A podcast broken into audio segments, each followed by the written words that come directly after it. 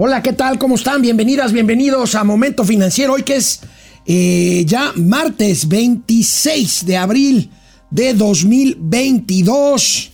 Pues bueno, ayer les anunciamos una operación importante en el mercado de consumo de golosinas, eh, el tema de Ricolino. Pero bueno, ayer a eso de las 2 de la tarde se confirmó pues una operación bomba, la mayor en la historia Elon Musk, el hombre más rico del mundo, compra Twitter, la red social Twitter, 44 mil millones de dólares, lo comentaremos. Se estanca la economía en febrero. El índice global de actividad económica en febrero es materialmente 0%.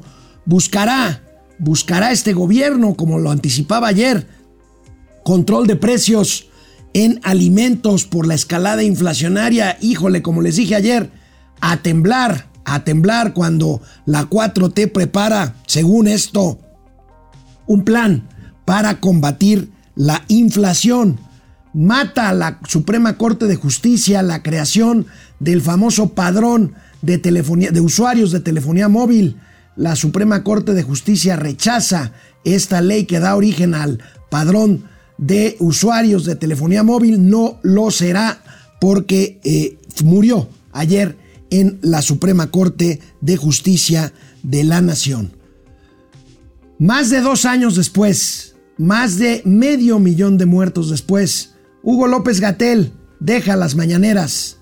Vamos a comentar este que será, pues, eh, fuera de la tragedia de las muertes, un gatelazo fundamental dador. Medio millón de muertos después, por supuesto, tendremos también los gatelazos. Y una última hora que me están informando, ahorita, empezando Momento Financiero, le doy los detalles. Esto es Momento Financiero. El espacio en el que todos podemos hablar. Balanza comercial. Inflación. Evaluación. Tasas de interés. Momento Financiero. El análisis económico más claro. Objetivo y divertido de Internet. Sin tanto choro. Sí. Y como les gusta. Peladito y a la boca. Órale. Vamos, réjete bien. Momento Financiero. Bueno, pues tenemos una noticia de última hora. Hace unos momentos la Casa Blanca, la Casa Blanca en Washington, anuncia una reunión virtual entre el presidente norteamericano Joe Biden y el eh, mexicano Andrés Manuel López Obrador el próximo viernes. Este viernes, que será el último viernes del mes de abril, 29 de abril para ser exactos, tendrá lugar una reunión vía remota entre los presidentes Biden y López Obrador. Esta reunión se da justo en medio de los dimes y diretes de las declaraciones de Donald Trump en contra del presidente mexicano que simplemente cayó para aceptar esta humillación por parte de Donald Trump. Entonces el próximo viernes tendrá lugar una reunión virtual entre Joe Biden y Andrés Manuel López Obrador. Ya salió el canciller a decir que pues el tema es la reunión de las Américas y Centroamérica y Sembrando Vida. La verdad es que habrá muchos más temas de los cuales no necesariamente sabremos, pero algunos trascenderán en esta plática que tendrá lugar en eh, el mundo virtual a través de alguna plataforma de eh, teleconferencia entre Biden y Andrés Manuel López Obrador. A ver si tratan el tema de Rusia. Estados Unidos seguramente podrá o deberá, bueno, presionará al gobierno mexicano para fijar una posición más dura en contra de Rusia, que, eh, cuya invasión a Ucrania, como les decía yo ayer, está cumpliendo poco más de dos, de dos meses. La noticia de negocios de ayer fue el anuncio de esto que se había eh, pues eh, anticipado. Elon Musk, el hombre más rico del mundo, este hombre que fundó PayPal y revolucionó el sistema de pagos internacional. Este hombre que fundó Tesla y que en algunos, en algunos años eh, el auto eléctrico de Tesla superó a muchas otras marcas de combustión interna que tenían años en el mercado. Este hombre que inició la nueva carrera espacial que busca conquistar Marte, Elon Musk, compra Twitter en 44 mil 44 mil millones de dólares. 44 billion dólares, como dicen los gringos. Primero ayer, Momento Financiero dio a conocer en su cuenta de Twitter la suspensión de acciones de la cotización de acciones de Twitter en los mercados neoyorquinos, pues porque era inminente el anuncio, se empezó a filtrar, pues por supuesto las acciones empezaron a subir desorbitadamente y tuvieron que suspender las cotizaciones. Unos minutos después, también en Momento Financiero, dimos a conocer la confirmación. Fíjense la hora 2.09 pm de ayer. El millonario Elon Musk ha comprado la plataforma Twitter en una operación pactada en 44 mil millones de dólares, una de las más cuantiosas de la historia si consideramos una operación apalancada, o sea, una operación no exclusivamente en efectivo. Ahorita vamos a ver en qué consiste esto, pero bueno, hoy es noticia principal en todos los diarios del mundo. Vaya operación, 44 mil millones de pesos. El precio, fíjense, no es un tema necesariamente de negocio, es un tema de que el precio es 38% más alto que, al cierre de las acciones, que el cierre del valor de las acciones del primero de abril.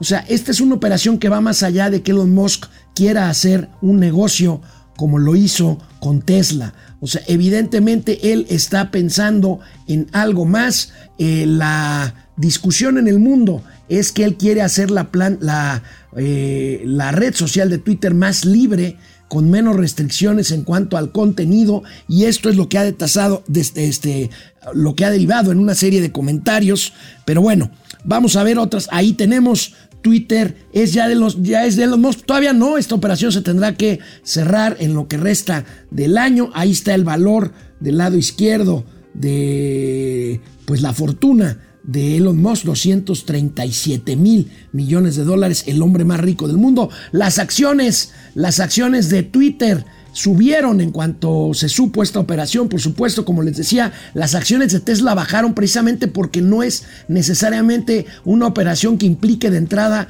un eh, tema de negocio sino bueno, vamos a ver qué espera Elon Musk de esta operación. Las acciones de Twitter subieron 5.66% a 51.70 dólares por unidad, lo que se tradujo en una ganancia de mercado de 2.218 millones de dólares.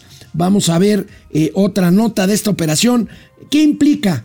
Dice Elon Musk, justamente va a la casa de bots dice que eliminará los bots y aquí hay pues dos elementos diferenciadores de opinión. Hay quienes piensan que una plataforma como Twitter necesita ciertas reglas de operación para evitar para evitar abusos abusos en una libertad que da una plataforma de 280 caracteres en donde puedes poner casi lo que quieras. Y bueno, otros que piensan que Elon Musk no es más que otro de estos eh, tiranos disfrazados de demócratas, disfrazados de libertarios, eh, que bueno, que quieren eh, finalmente hacer cosas a través de su influencia en Twitter. El tamaño de la operación, 44 mil millones de dólares, nada más para que se den una idea, es el tamaño, vaya, no es mucho para presumir porque está bien jodida la economía venezolana, pero finalmente es un país, Venezuela, y este el tamaño de la economía de Venezuela es el tamaño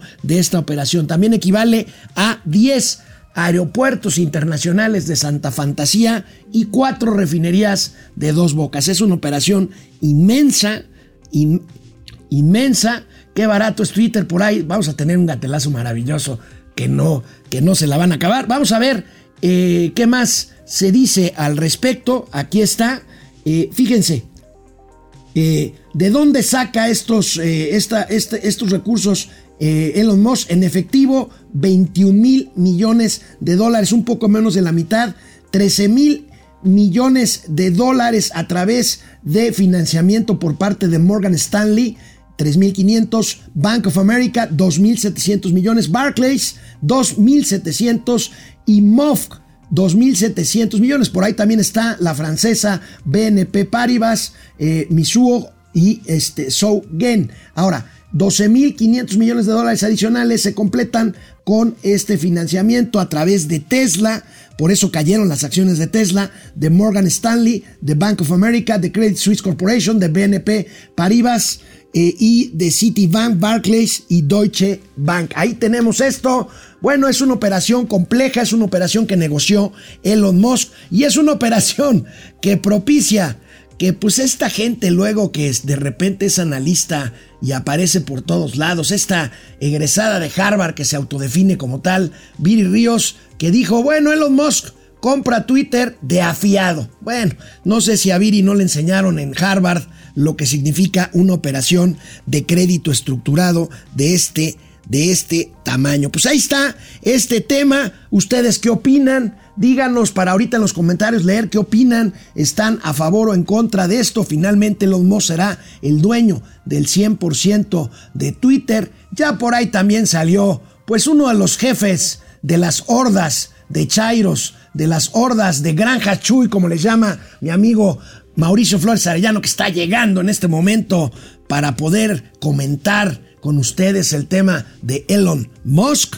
Y bueno, y se puso el saco caro, mi querido Mauricio Flores Arellano. Este, no, espérame tantito, Oh. amigo. Vamos a ver otra vez. Voy, voy. El, eh, el- Ahí voy. ahí viene Mauricio Flores. Vamos a ver otra vez el esquema de financiamiento. Y aprovecho para. Ahí está. Va Elon Musk a la casa. Ahí está el esquema de financiamiento. Mi querido Mauricio Flores Arellano. Aquí lo- ahorita lo vamos a comentar. Y bueno, pues eh, uno de los jefes de los ideólogos del, del obradorismo, el señor Rafael Barajas, alias el Fisgón. Sí es Rafael Barajas, ¿no? ¿Rafael Este, Barajas? Bar- el Fisgón, ¿no? Ah, sí, Sí se llama. Rafael Barajas. Dice Elon Musk compró Twitter porque lo que quiere es el litio del mundo, así como Oye. apoyó el golpe de, esta- de Estado ¿Sabes qué? en Bolivia, Ese ahora quiere apoderarse Oye, del es el litio problema, en el mundo. Ese es el problema de fumar marihuana en periódico, cabrón. Buenos días, sí Mauricio Flores. Buenos días. Arellano, traidor a la patria, tío Gamboín, tío Gamboín, traidor a la estoy. patria. Además con mi afiche de prosperidad y larga vida. A ver, tú del lado de quién estás, del lado de que qué bueno que Elon Musk compró Twitter o del lado de los que prefieren un, eh, un Twitter más regulado, con más reglas de operación. Ahora, el hecho, mira, Elon Musk, es, Elon Musk tampoco, tampoco necesariamente va a ser libérrimo Twitter. O sea, Elon Musk está jugando su papel. Pues sí, claro. Él pues, siempre ha sido así. Y a ganar lana. Bueno, Y a ahorita- ganar aparentemente ahorita no, por estaba platicando Ay, yo pero- de lo apalancada que está la operación, pero bueno, al final del día. a ver, sacó al- mira, 21 mil millones de dólares de la cartera. Eso sí. Ah, bueno, a ver, a ver, no manches. Del colchón. No manches. No, bueno, a- No a manches, ver. 21 mil millones A ver, de dólares. se- señor Campos, corrígeme no si mames, estoy mal. es una cantidad. Twitter es la plataforma de red social con menos capacidad de, de monetizarse, o sea, con menos capacidad de hacer negocio. TikTok y este Facebook. y, y Facebook y, e Instagram Pero mira. tienen más capacidad de monetización. Twitter no, yo creo que por ahí va Elon Musk, ¿no? Ah, claro, lo va, lo va a monetizar muy grande. A ver, a ver, hoy, hoy y el, por hoy.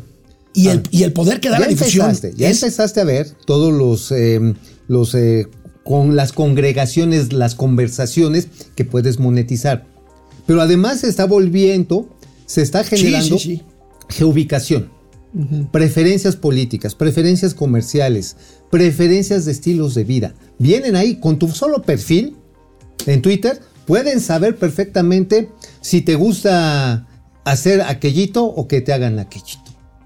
Ajá, puedes, o sea, realmente o- puedes ver la O, cantidad o de un focus group de 350, 360 millones de Ahí personas. está. Entonces, ahora este, las posibilidades de Twitter no es nada más el pajarito. correcto, cor- O sea, porque si no me vas a Está bien, por eso, descuidado. por eso esta discusión, y me dice mi productor, el señor Campos, efectivamente, el intangible que representa, pues la gran capacidad de No, difusión no, que es tiene Twitter. intangible. No es- hasta ahorita es intangible. No, no, no mames. A ver, a ver, aguanta un, un intangible. No, no, intangible económicamente, Mauricio, no seas sí, payaso. pues por supuesto que ya lo es. No, a ver, está- estoy diciendo. ¿cuánto está costando?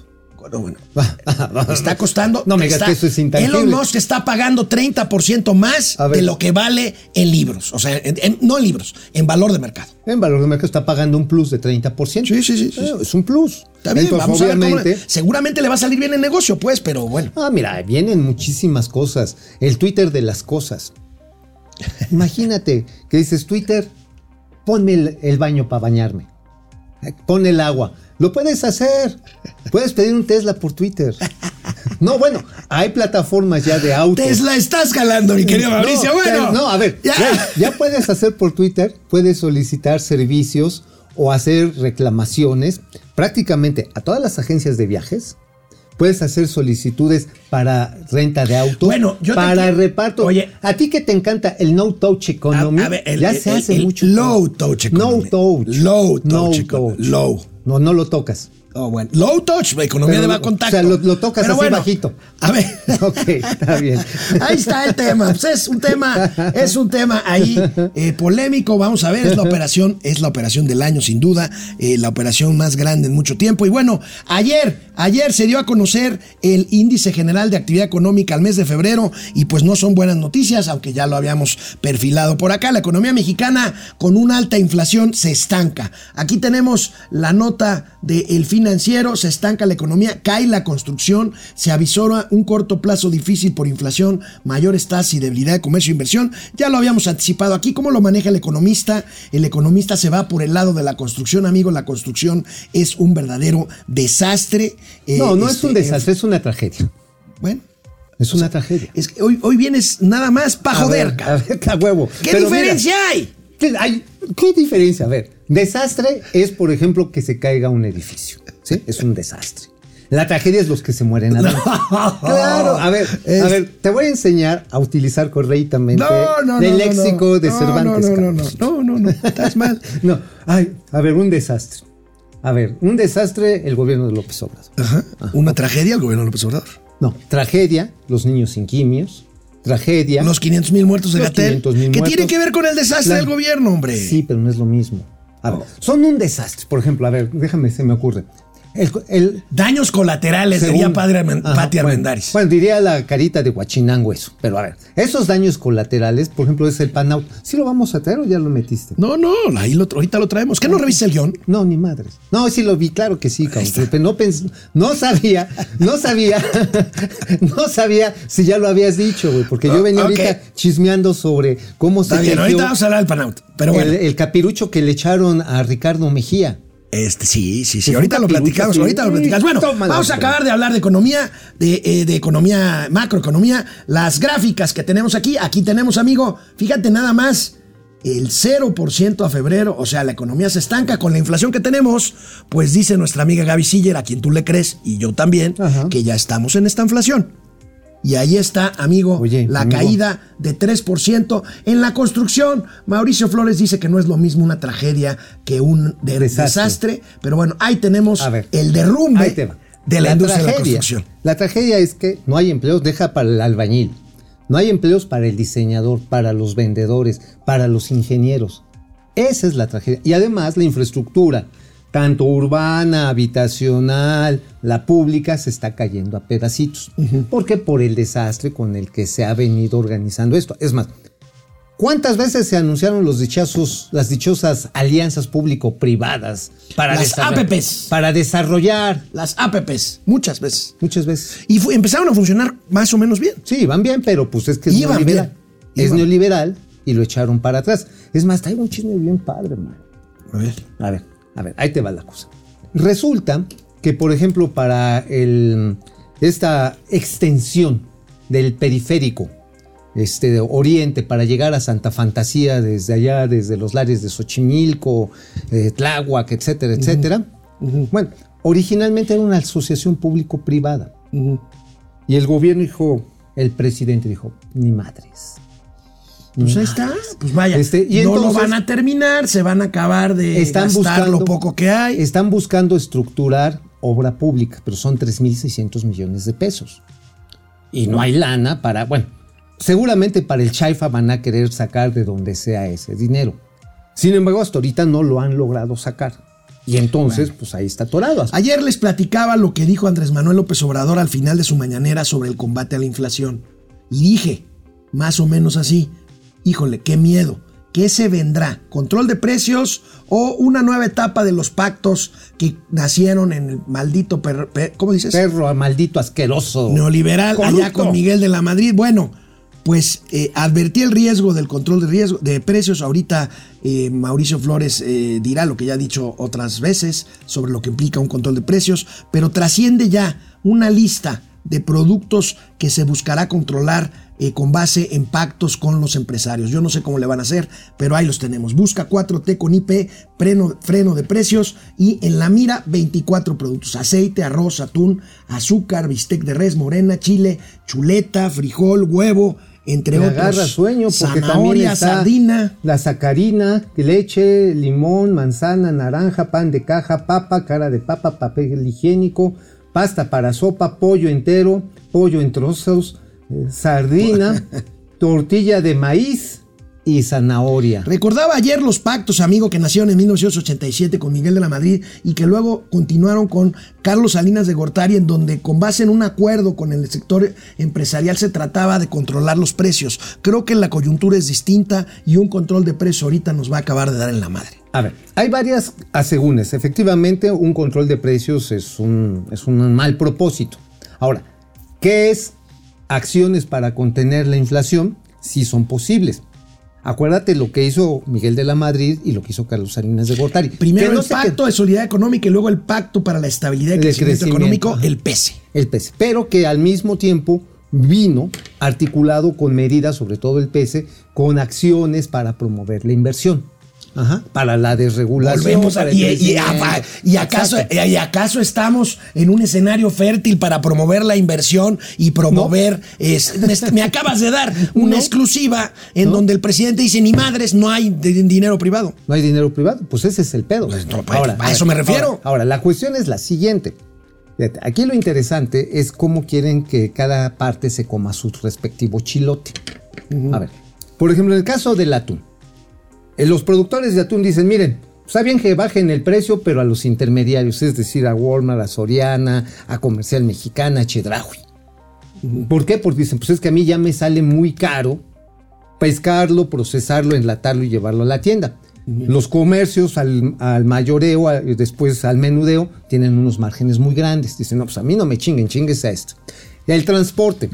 Ya ves que también quieren regular las tarifas ferroviarias. Pero entonces los de operación ferroviaria dicen, no, pues es que yo les tengo muchos gastos en diésel. Sí, güey, pero traes un margen del 40% de utilidad, por ejemplo. Ahora, vas y con los camioneros, que también los quieren ajustar, que por cierto hablé con algunos de ellos hoy muy temprano, por eso llegué algo tarde. Estaba ahí reportando cómo estaba la biznaga. Sí, lo- el problema de Mauricio siempre son los camioneros, sean trailers o sean de redilas. Me encantan. Se atraviesen en donde me se encanta, me atraviesen. encanta que se me atraviese. ¿A qué? ¿Qué más? Los traileros. Bueno, ¿Qué te dijeron los camioneros? Especial de traileros. Un hombre, dos caminos, puto. bueno, la cuestión está en que me decían, a ver, si ya de por sí nuestra actividad es riesgosa, matan cinco conductores al día, cabrón, en asaltos en todo el país. Un- Cinco conductores al día son asesinados. Sí. Pero el gobierno dice que vamos muy bien en seguridad. ah, pues es una mamada. O sea, realmente son cinco choferes que matan todos los días. Eso es una tragedia. ¿Sí me entiendes? Es una tragedia provocado por el desorden en seguridad pública. Está bien, está bien. Ya, ya, bueno, ya, ya le pescaste. No, bueno. no, no, no Bueno, pescado. la cuestión está en que es una actividad de muy bajo rendimiento, tienen el costo del diésel, los autos, los camiones están envejeciendo, la reparación es cara, muchas piezas están cotizadas en dólares y aunque el dólar no se ha destapado, hay ausencia muchas veces de piezas y entonces la demanda hasta que suben de precio. A ver, el margen que tienen en promedio es el 10%. Y si además a eso le tienes que meter los riesgos de seguros, asaltos, moches, mordidas, lo que sea, les queda un margen tan pequeño que dicen, pues mejor que pongan las tarifas para arriba, en vez de que nos estanquen para abajo. Esa, es- esa es la gran preocupación de los controles de precios como lo va a implementar este gobierno. No es que lo, lo vaya, lo quiere. Productores de pollo dicen, oye, ¿sabes cuánto cre- creció el precio de la pasta de soya y de alimentos balanceados para pollos y gallinas? 65% en un año. Y todo ese chilote se lo están comiendo hoy los productores. Las pollitas, las pollitas, las que traen de Canadá precisamente, que son las ponedoras, ese es un bonito término. A ver, a ver, a ver, a ver, a ver. ¿No te gustan las gallinitas? ver, a ver, Bueno, venga el Las tema. pollitas ponedoras se cotizan en dólares, pero además tienen un costo cada vez más alto porque en Canadá y en Estados Unidos está creciendo la demanda de la pollita. Entonces, el asunto está en que sus márgenes están casi yendo a ceros.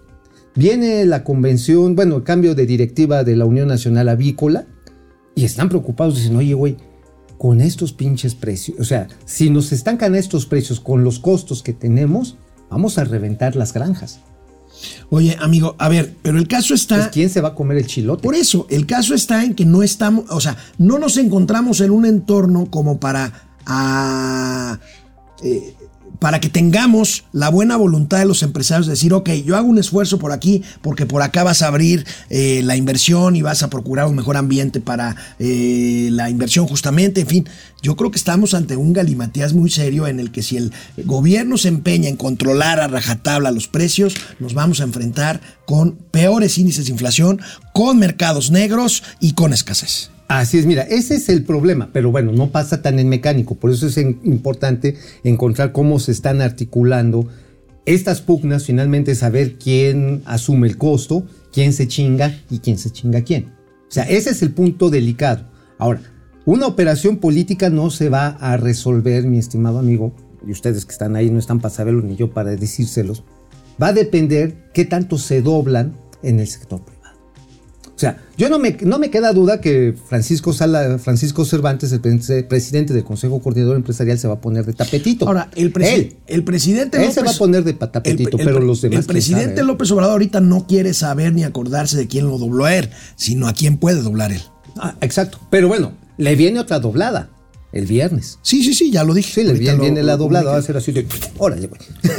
Bueno, otro golpe de la Secretaría, no, no de la Secretaría, la Suprema Corte de Justicia de la Nación contra el gobierno de López Obrador y sus iniciativas. ¿Recuerdan ustedes aquel eh, PANAUT, el Padrón Nacional de Usuarios de Telefonía Móvil que se propuso, que se propuso como parte de modificaciones a la ley de telecomunicaciones, pues un padrón para eh, pues que el gobierno tuviera acceso a datos El específicos de todos los usuarios de telefonía celular, pues palo, otro palo de la corte al gobierno de la 4T. El registro. Eh, el registro famoso PANAUT no va, se declara inconstitucional por 11 votos a cero.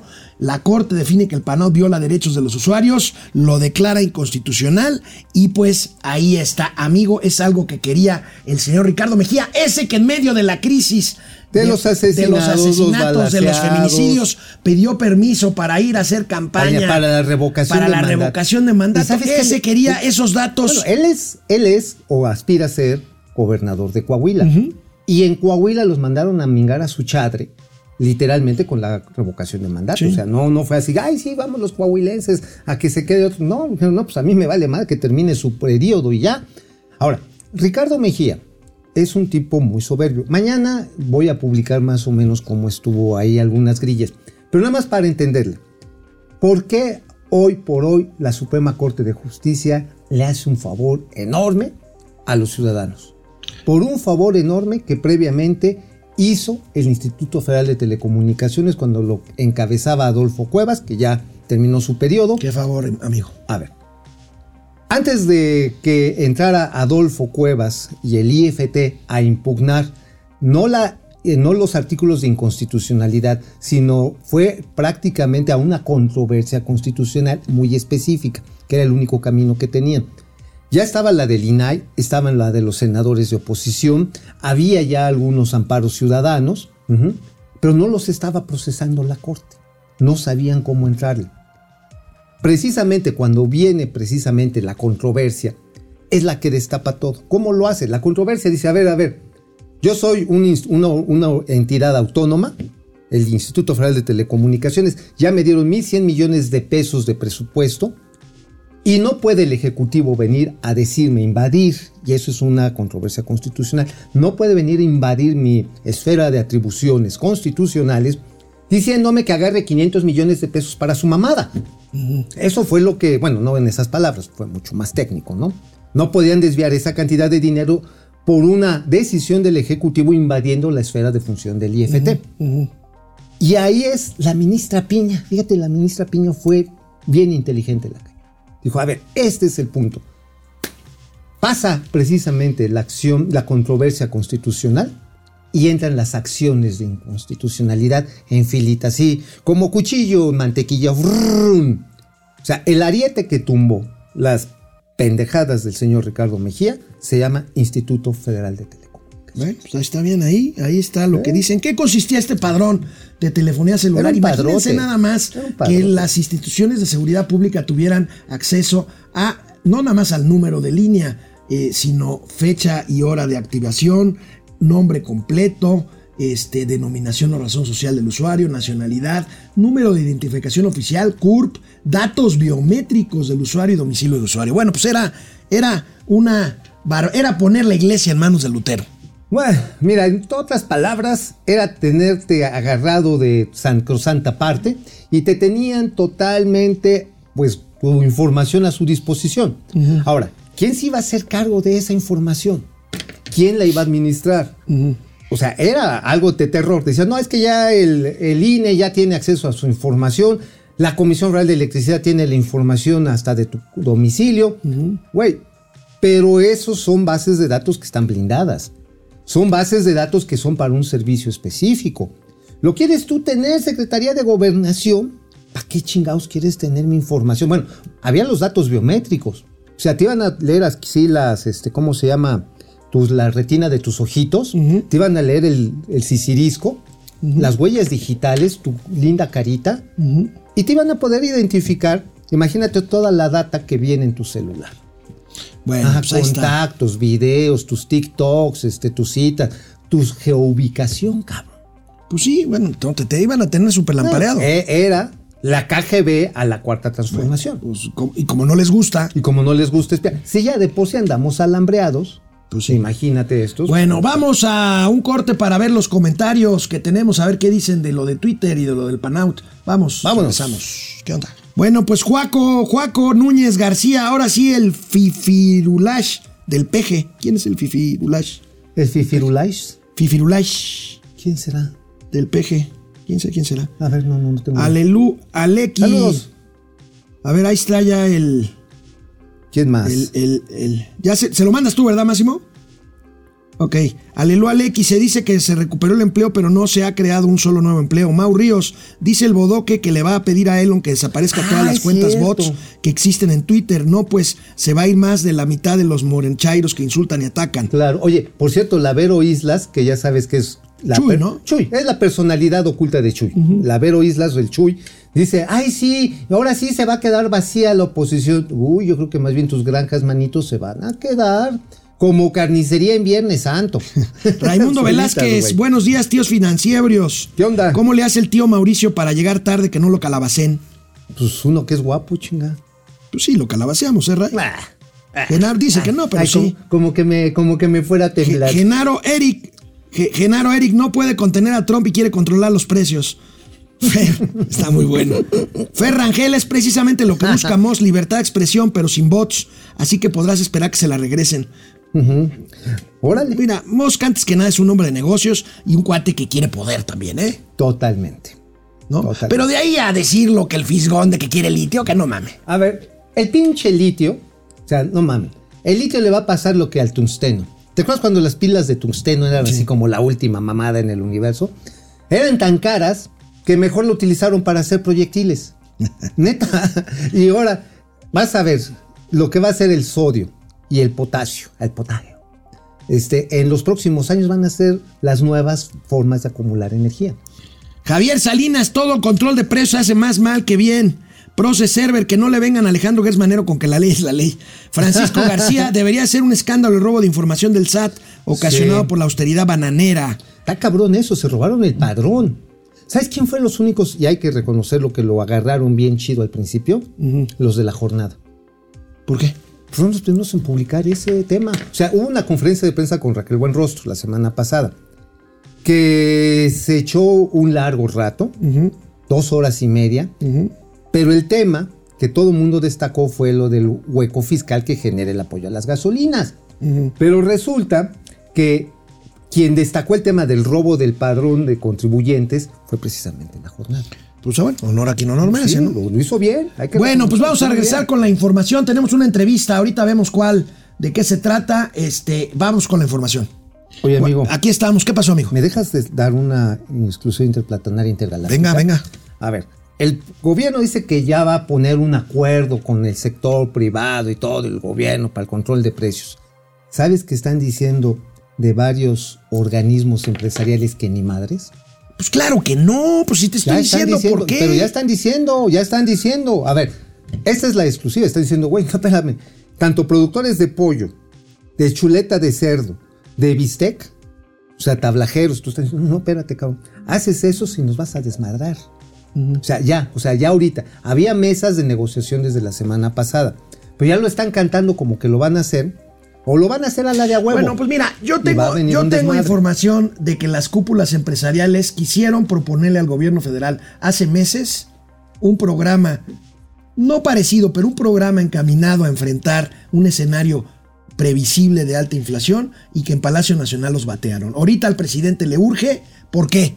Por, cuestiones de cálculo político, porque la inflación está desbordada y porque la inflación se va a y vienen las elecciones. Y vienen las, elecciones. de los estados. Otra vez, amigo, o sea, Ahora, nada más que ese cálculo político está requete pendejo. O sea, porque agarras y empiezas, por ejemplo, el pollito. Dices, güey, se queda a 120 pesos la pechuga. O la bajamos a 100 pesos.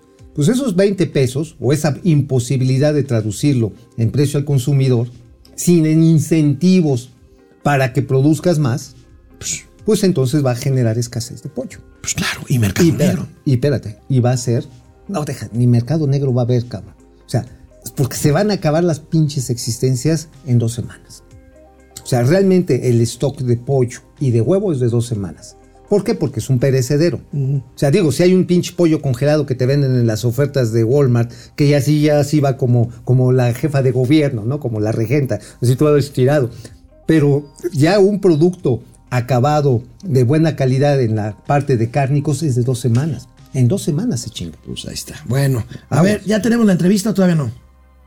A ver, un momento más. Vamos a ver de qué escribió Mauricio Flores el día de hoy en el periódico La Razón, amigo. En la razón les platicamos que su razón ha de tener por qué se va al Departamento de Estado la certificación de la aviación mexicana, la calificación a número uno. El Departamento de Estado ya agarró el pedo. O sea, escalaron el problema. Ya lo escalaron. ¿Y el Departamento de Estado quiere resolverlo? ¿Quiere darle la categoría 1 a México o no? No, va a iniciar una nueva auditoría. Ah, Todo no, pues, completita. entonces- la semana Entonces, que viene. a ver, seguramente no van a hablar Joe Biden No. y este y el viernes y Andrés Manuel López Obrador de los arbolitos en Centroamérica, ¿verdad? no, no, ni de los programas No, sociales no, en van, a hablar, van a hablar de Rusia, van a hablar de la certificación aérea, van a hablar De de, la de ley la- de de la energía. ley de energía eléctrica Y de la ley minera. y de la ley minera, claro. Y van a hablar de qué pedo con los, los aranceles que podría ser México objeto de. Entonces, sanción. el señor Blinken toma este Ya, asunto en sus el manos. pedo ya se convirtió en político. Ya, así ya. La semana que viene va a ir la SCT, va a ir la Agencia Federal de Aviación Civil, el, general en retiro Carlos Mujía, va el subsecretario Rogelio Jiménez Pons. Van a decir, miren, ya hicimos esto. Pero ellos mismos saben que van a tener que iniciar otra vez la auditoría. La FAA está encabronada por la manera en que les pintaron mocos durante dos están años. las consecuencias, Entonces, amigos. Ahí ahí están viene. las consecuencias de la indolencia, de la impericia y de privilegiar temas político-electorales a los, tecna- a los temas Oye, estrictamente dato- técnicos y económicos. Dato, dato que ahí viene también en la columna, que lo tomamos de nuestro amigo Francisco Madrid, él es el director de Psicotur, el Centro de Investigación y Competitividad Turística de la Náhuac. Un millón de asientos, un millón de asientos, un millón de pasajeros perdió México, las aerolíneas con bandera mexicana, por la degradación a categoría 2. Un millón, y ese mismo millón ¿Un millón de qué? de asientos, de pasajeros, ese mismo millón la ganaron las aerolíneas estadounidenses. Pues ahí está. O sea, le pegaste a la cadena de valor, de empleo, de mecánicos, de todo lo que se hace en México para el transporte aéreo. Por. Bueno, bueno, y en el Independiente rápidamente, antes de ir a la entrevista, ¿qué escribiste en el Independiente? Bueno, a ver, pónganle la del Independiente. Les Este, te referías lo del Nasdaq, bonita- hablamos con- de nuestro amigo Calixto. Exactamente, retomamos la, todo este gran andamiaje que representa el Nasdaq y precisamente cómo en medio de los tiroteos políticos que tenemos, el señor Donald Trump que agarra y dice, pues sí me empiné a, a López Obrador, sí lo, sí lo puse a las de acá, a las de Chivito viendo el precipicio y prau, prau, pa' pronto. Y luego, este, pues Biden, pues yo creo que, pues ahora sí que de ver se antoja, ¿no? Dice, pues ahora sí, ya que estás en barata, carnal, presta para la orquesta, ¿no? Y sin embargo, quien está haciendo una labor fundamental, primero es Ken Salazar, embajador que realmente está interesado en que haya una relación constructiva con México. O sea, de veras, pinche Ken Salazar, mis respetos el cabrón. Ese güey sí está. Y Nasbank es la herramienta que va a permitir que se lleven a cabo proyectos ambientales, como nos decía Calixto, en una zona que del lado mexicano está devastada ambientalmente. Y solamente así se puede lograr la integración comercial y aprovechar las sinergias, que fíjate que eso va a ser bien interesante como el NatBank puede bajar recursos para ese parece que sí puede funcionar, pero todavía hay, ya les platicaré detallitos. Muy bien. El corredor transísmico. Ese pudiera tener patas. Bueno, pues vamos a ver de quién se trata, a quién vamos a entrevistar, mi querido amigo Mauricio Flores Arellano. Ah, bueno, tenemos nada menos ni nada más que a Nina Mayagoitia. Ella es vocera de Constellation Brands. Ya ves que estuvimos hablando Del tema de la, de cervecera, de la planta cervecera. Y tú me decías, ay, no, sí. No, la no me maroma". la cambies. No, no, no. A ver. Tú dijiste que no iban a invertir en Veracruz y finalmente No, lo hicieron. desde noviembre está publicado Bueno, en mi columna. vamos a hablar con. Nina. Bueno, ya. Nina, ¿cómo estás? Muy buenos días. ¿Cómo estás? Hola Mauricio, ¿cómo estás? Hola Alejandro. Hola, Nina. Hola. A ver, Nina, ayuda a desmentir a este personaje. No, a ver, ¿cómo va? ¿Cuántos litros o hectolitros están pensando que va a haber en esta planta en Veracruz? Mira, estamos en el inicio del diseño del proyecto. Lo que hoy, lo que hoy estamos confirmando es la inversión en Veracruz. Tú te acuerdas que seguro lo que tú estabas diciendo ahora es correcto. Hace ya dos trimestres hicimos el anuncio de que iba a haber una inversión en el sureste del país. Eh, hace tres meses hicimos la confirmación de que iba en el estado de Veracruz. No teníamos todavía la definición del due diligence que no había terminado, entonces no podíamos decir la ubicación específica del predio, pero eh, la semana pasada hicimos ya la confirmación de que el predio es en un municipio que se, se llama Antigua Hacienda de Santa Fe, Nevería, en el municipio de Veracruz, cerca del puerto. Cerca del puerto. Ah, bueno, pues va a ser una planta, va- van a producir cerveza jarochísima, mi querida Nina Mayagoitia. Felicidades, es una buena noticia, pero tengo que preguntarte, ¿qué va a pasar o qué pasó con esta planta que quedó pues casi terminada en Mexicali, Baja California, Nina? No va a pasar nada con la planta de Mexicali. Estamos el 100% de los esfuerzos enfocados en Veracruz. Ustedes saben que la, la demanda de nuestras marcas de cerveza mexicanas, que tenemos la gran fortuna de que son cada vez más preferidas por los consumidores americanos, y dentro de ese segmento hablemos puntualmente de los consumidores hispanos. ¿Cuántos mexicanos que viven allá quieren un pedacito de México y qué mejor que tomártelo en una cerveza mexicana, no? No, hombre. Bueno, además están sacando unas mezclas bien, bien acá, bien comichelas, precisamente Constellation Brand, que, que con mezcladitas y todo. Están, están ponedoras, ¿eh? Yo ya me he echado un par y dices, órale. Sí, sí, se alcanza buenas, como para. ¿no? Sí, no, para echarlos con unos tacos ahí en el eh, en, en- en Central Park. Está Sí. todo, está todo dar. ¿No? Pues tú lo dirás de broma, pero en Central Park te encuentras buenos tacos, mi querido sí, Mauricio. no, Sí, sí, yo claro. los he comido, yo los he comido ahí. Sí, claro, claro. Ujú. Oye, Entonces, bueno, un poco, perdóname, solo, solo terminar lo que me preguntaba Sí. Alejandro. La, la parte interesante de Veracruz, Alejandro, es que tenemos un potencial de salida distinto al, eh, al mercado este de los Estados Unidos, a la costa este. Entonces, bueno, ahí hay una oportunidad también. una oportunidad. Ahora, eh, perdón que meta la cizaña. ¿No podría suceder lo mismo que en Mexicali, que haya algunos acelerados que digan, es que se van a robar el agua de Jarochilandia, nos van a dejar aquí las casas sin agua, aunque esté rota la, red de distribución local? ¿No van a tener esas objeciones por parte de Conagua, que fue la que les canceló los permisos de suministro allá en Mexicali? Pues mira, nosotros esperamos que no. De hecho, eh, varios de los, digamos, de, los argumentos centrales de la invitación a invertir en el sureste del país es que la mayor cantidad o porcentaje de agua que hay disponible en el país está en esa zona del país. Eh, entonces, en ese sentido, el due diligence se dirigió al sureste del país y de ahí se identificó Veracruz como la oportunidad. Ahora, otra cosa que es importante es que, como tú bien lo decías, los, los permisos, los procesos, las autorizaciones las otorgan las autoridades correspondientes, en este caso con agua.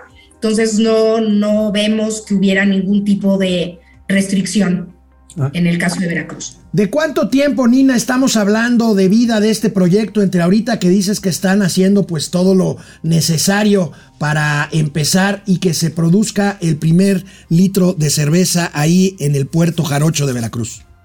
No tenemos fechas exactas, Alejandro. Lo que, lo que tenemos es un plan a cuatro años de inversión en Veracruz.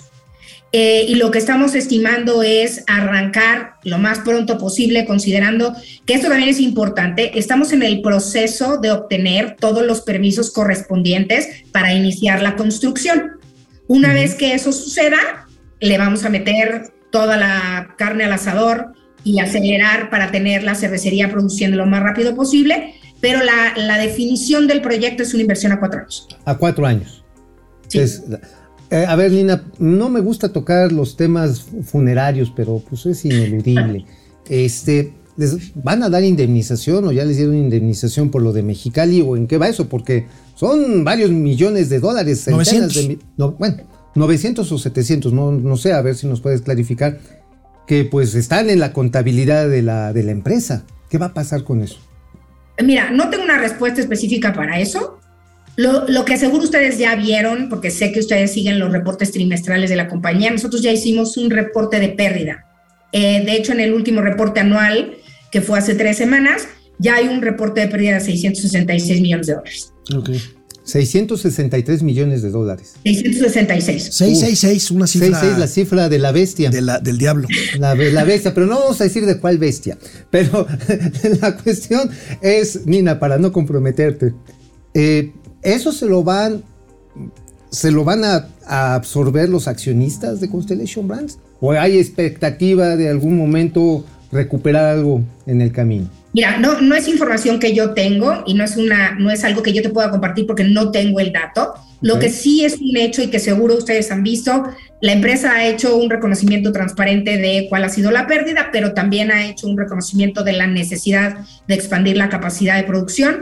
De ahí que estemos hoy enfocados en Veracruz, haciendo esta inversión de 1.300 millones de dólares en cuatro años, con la expectativa de que la cervecería nos ayude, que esta nueva cervecería nos ayude a producir la capacidad que necesitamos para satisfacer la creciente demanda de nuestras marcas eh, del lado, de aquel lado de la frontera. Todavía no se ha definido la cantidad de hectolitros que van a producir. Todavía no, no, estamos en el proceso de diseño de la de planta. la planta. Pues es una buena noticia, 1.300 millones de dólares que son muy buenos para el sureste, para Veracruz y para México. Es una buena A noticia. final de cuentas, las bestias se van, aunque otras puedan llegar.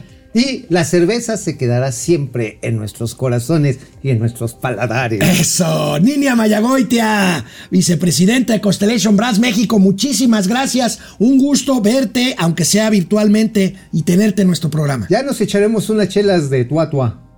Exacto, con todo gusto, Mauricio y Alejandro. con todo Gracias. gusto. Gracias por tenerme.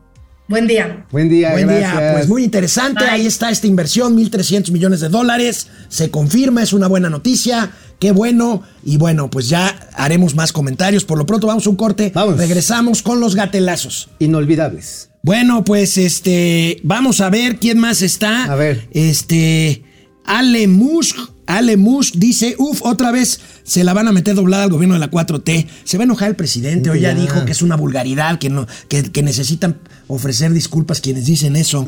Oye, este, pues. JB Valentine. Oye, entonces se la metieron. Si Mario Delgado quiere traidores a la patria, que investigue el caso de Uramex y ver cuántos actuales morenistas podrían haber vendido ilegalmente uranio a Irán, China y Rusia en los años 90. Ah, qué buen dato, ¿eh? Uramex. Uramex. ¿Te acuerdas que... Sí, hubo excavaciones, pero quién sabe qué tanto se haya producido, ¿eh? Black Archer Interesante. Biden ya se enteró que Trump se la dobló a AMLO, ahora Biden se la quiere redoblar.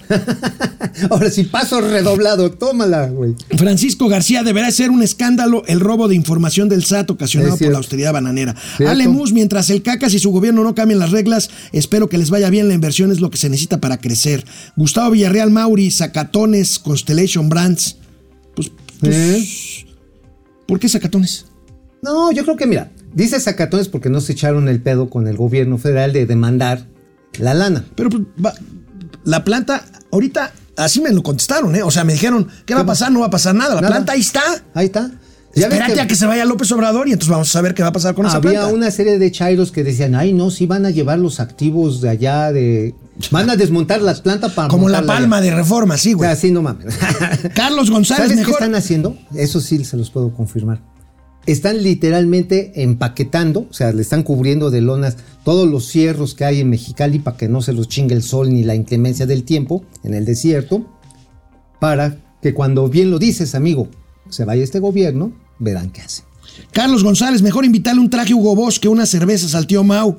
No, sí, No, sí. Un traje Hugo Boss en. No, bueno, nada más ve, nada más ve la percha, chinga, ve Eh, Mira, la percha. un traje mira, Hugo Boss mira, mira en. Mauricio Flores Nada más ve. es como un coñac XO con Coca-Cola, por favor. Ay, ay, tú muy pinche fin. Black Archer 1000, a esos 1.300 millones de dólares que se van en depreciación, asúmenle, súmenle los 900 de Mexicali. Constellation Black trae un colchonzote para deducir impuestos. Ese es otro tema. El tema fiscal es otro. Sí. Es, es buen punto. Ah, claro, porque también pueden precisamente empezar. O sea, los gringos no van a perder en esta jugada, ¿eh? No, pues no. Flor Roy, les traduzco la entrevista de la VP de Constellation Brands. El gobierno los extorsionó por una cuestión de imagen y no hablarán de cuán grande es la indemnización hasta el final del sexenio. Flor Roy, yo creo que eh, eh, Nina, Nina, ¿cómo se llama? Nina Ni- Mayagoitia. este, está en lo suyo. Ella, incluso yo como colega de ella, hizo bien su trabajo ahorita. No contestó, dice, bueno, sí contestó. ¿Qué va a pasar con la planta? No va a pasar nada. No, y va en pasar cuatro nada. años, dice, en un horizonte de cuatro años. Vamos a ver. Vamos a quién, saber. quién llega. Estamos diseñando la planta. si se viendo- acaba la tragedia de la 4T, este, Ujú, sí, la tragedia o el desastre, amigo. Empecemos con el desastre. Las tragedias son bien. las que siguen. Bueno.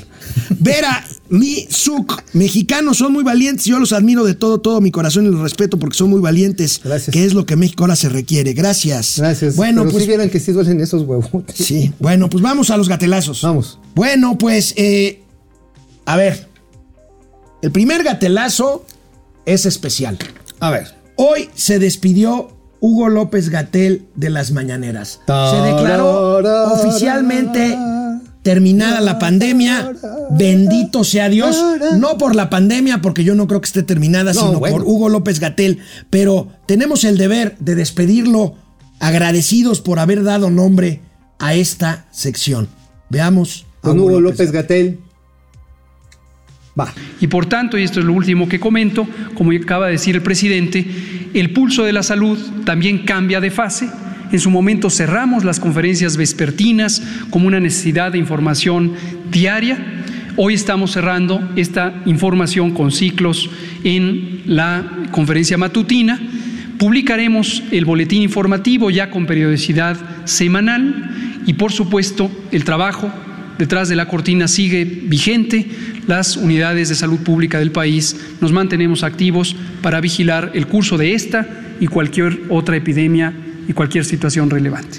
Muchas gracias, presidente.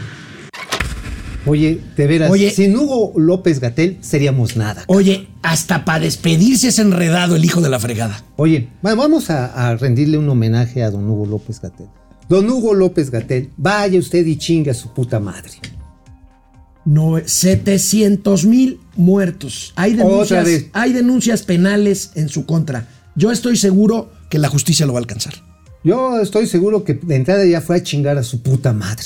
Bueno, vaya aprietos en los que se metió el diputado Sergio Gutiérrez Luna. Quiere Ay, ser gobernador de Veracruz, no, bueno. Gutierritos. Anda de lambiscón. Primero Lambiscón. dice una cosa. Ayer, dijo dando maromas con López Dóriga para no re- reiterar lo que dijo, no quería quedar mal. Pero el que lo encueró de una forma impresionante fue el periodista Fernando del Collado. Este hombre de las entrevistas inteligentes del tragaluz. Lo puso, vean. Hombre, lo encuero, lo encuero. En lo oscurito.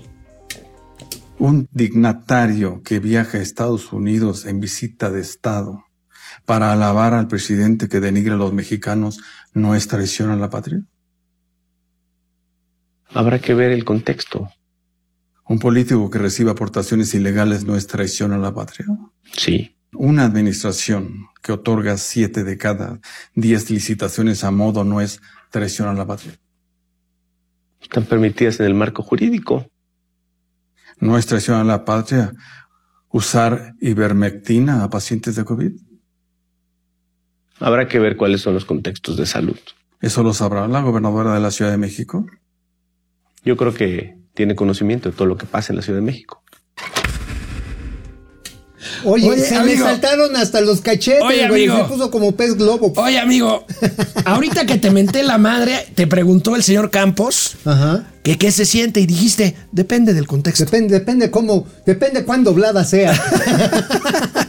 no, qué cogidota le metió.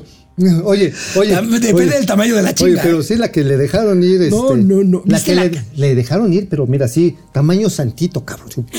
Oye, la cara de Gutierritos. Ajá, de cabrón. Gutierrito. A ver. Yo no sé quién le dijo que se fuera a meter ahí con. O sea, es obvio que lo iban a. Lo iba- Pero a ver, a ojo. Hay un dato que no fue exacto del gran Fernando Collado. ¿Cuál?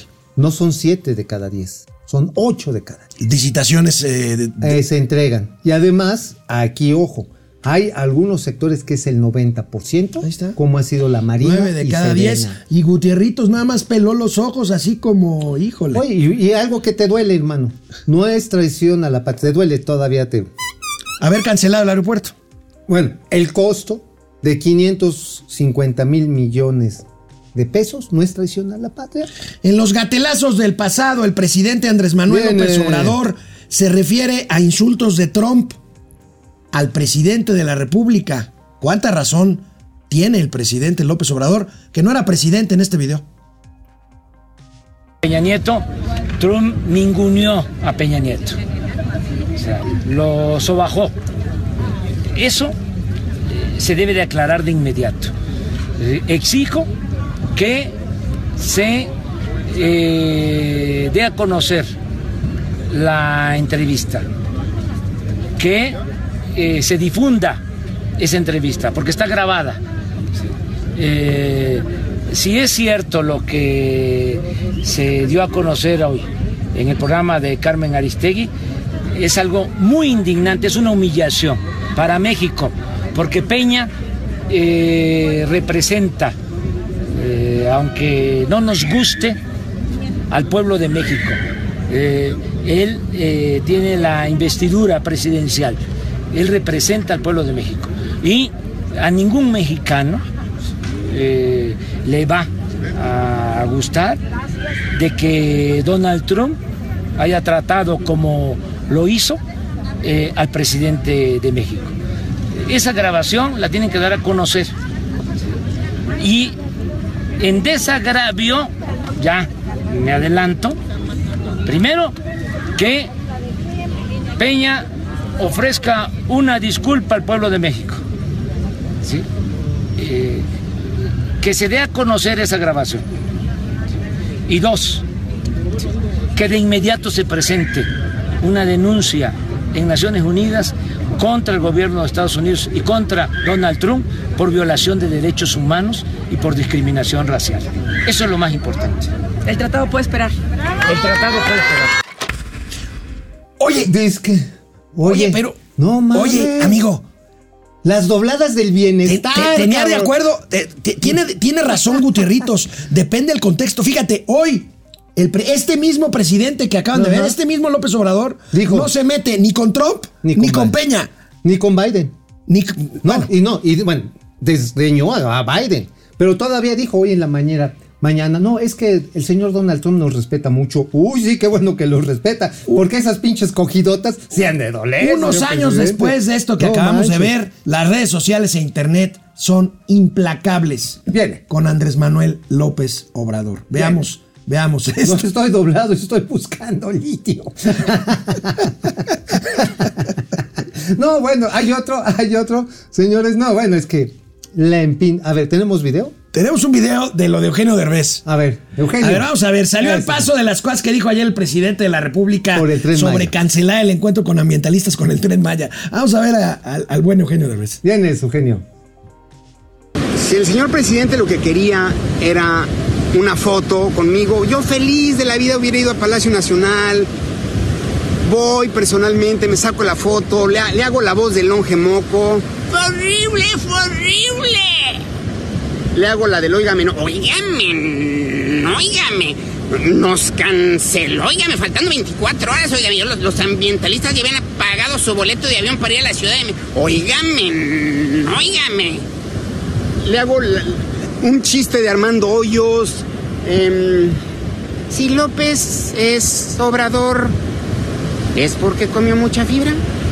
Me pregunto yo. Lo que quiera, o sea, de verdad, yo feliz de la vida. Si, si lo que querían era convivir, yo voy feliz a convivir. Me encanta el convivio. Pero, sí, pero estuvo feo que nos cancelaran. porque estoy trabajando, son razones de trabajo, no por otra cosa.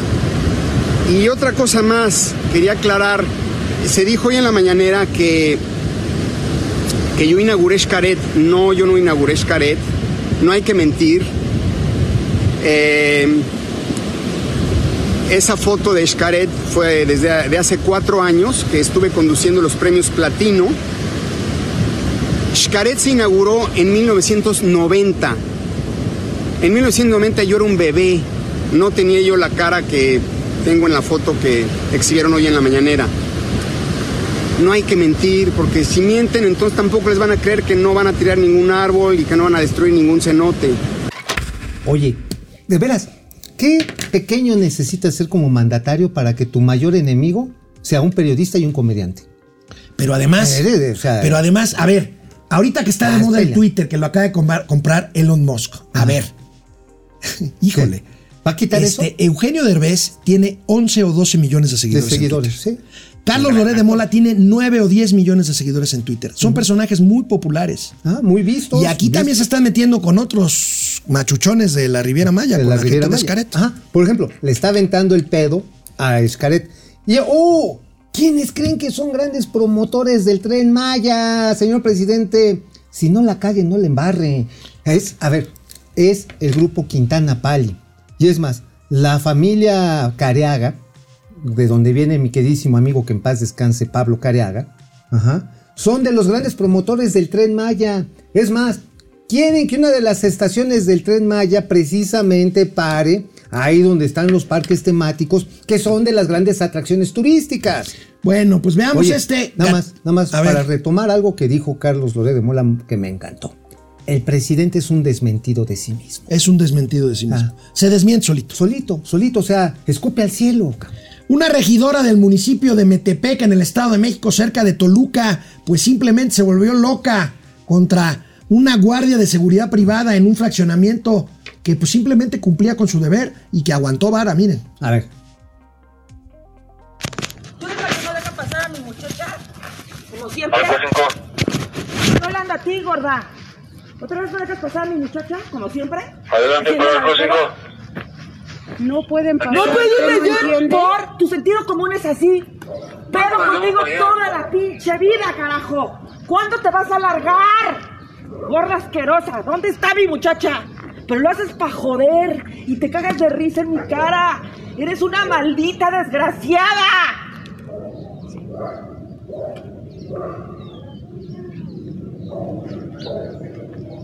Pásale, Mari. Eres una gorda desgraciada. Sabes perfectamente bien que lo estás señora. haciendo para joder. No se me acerque. Me acerco a lo que No quiero. se me acerque. Y tú me y no pones me un putazo. toca. ¡Ah, yo no te no toqué! me toca. ¡Estúpida! No me escupa. Cállate. No me escupa. ¡Suéltame! No me escupa. ¡No vuelvas a hacer esto! No me ¡Le hacemos escupa. todo lo grande que no quieras! me escupa. Te vuelvo a escupir si quiero, estúpida. No me escupa. Me estúpida, te me estúpida. La vuelves a dejar pasar. Siempre haces lo mismo. Tienes tres años jodiendo. Y seguiré haciendo mi trabajo. ¡Ay, sí! ¿Cuál trabajo si ya había entrado? Ah, seguiré haciendo mi trabajo. ¿Cómo ves? ¿Qué? ¿Qué vas a hacer? Ya, por favor. ¿Qué vas a hacer? Disculpe, Es ya. que esta... Sí, ya ¡Tú lo has visto! Lo reporta usted ya. Tú- pero ya lo reporté. La tienes parada ahí, es una señora grande. ¿Qué, qué tipeja, eh? oye, es legisladora y ¿Qué te- creo es que es, regidora, es regidora. Regidora del PRI. Sí. O sea, y además en su Facebook, así siempre bien buena onda, captando las, las vibras, las vibras solares. Pues van a tener, que, van a tener que ir contra ella, ¿eh? Porque Ah, si es que huevo. tipeja, ¿eh? No, a ver, ¿para qué hacemos los gatelazos aquí? Pues para eso. ¡Pa' joder! Me Bueno. encantó ese pinche grito de Lady ¡Pa' Escupitajo. joder! ¡Pa' joder! Los senadores podrán hacer lo que sea, pero se les da la cantada. Viene.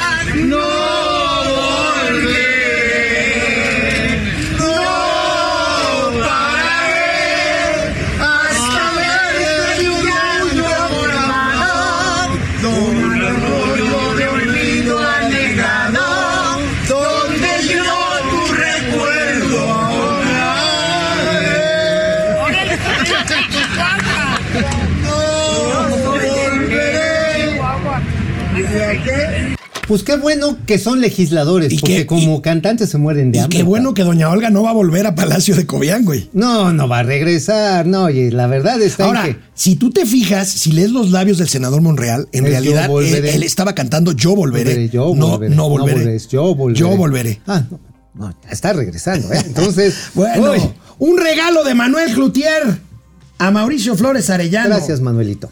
Un Bien. tuit que se le dedicó. Hoy llevé a mi nieto a que conociera a Bartlett y que sepa que esos dinosaurios no deben volver porque hacen mucho daño a la nación. Ellos sí son traidores a la patria. Ahí tienes a mi. Ahí está Dino Barney, totalmente. Gracias, Manuel Cloutier. Ese es un gran Twitter. Y para finalizar otra vez, no te mueras internet, por, Por Dios, favor. nunca, Miran nunca, esto nunca. nada más, qué chulada.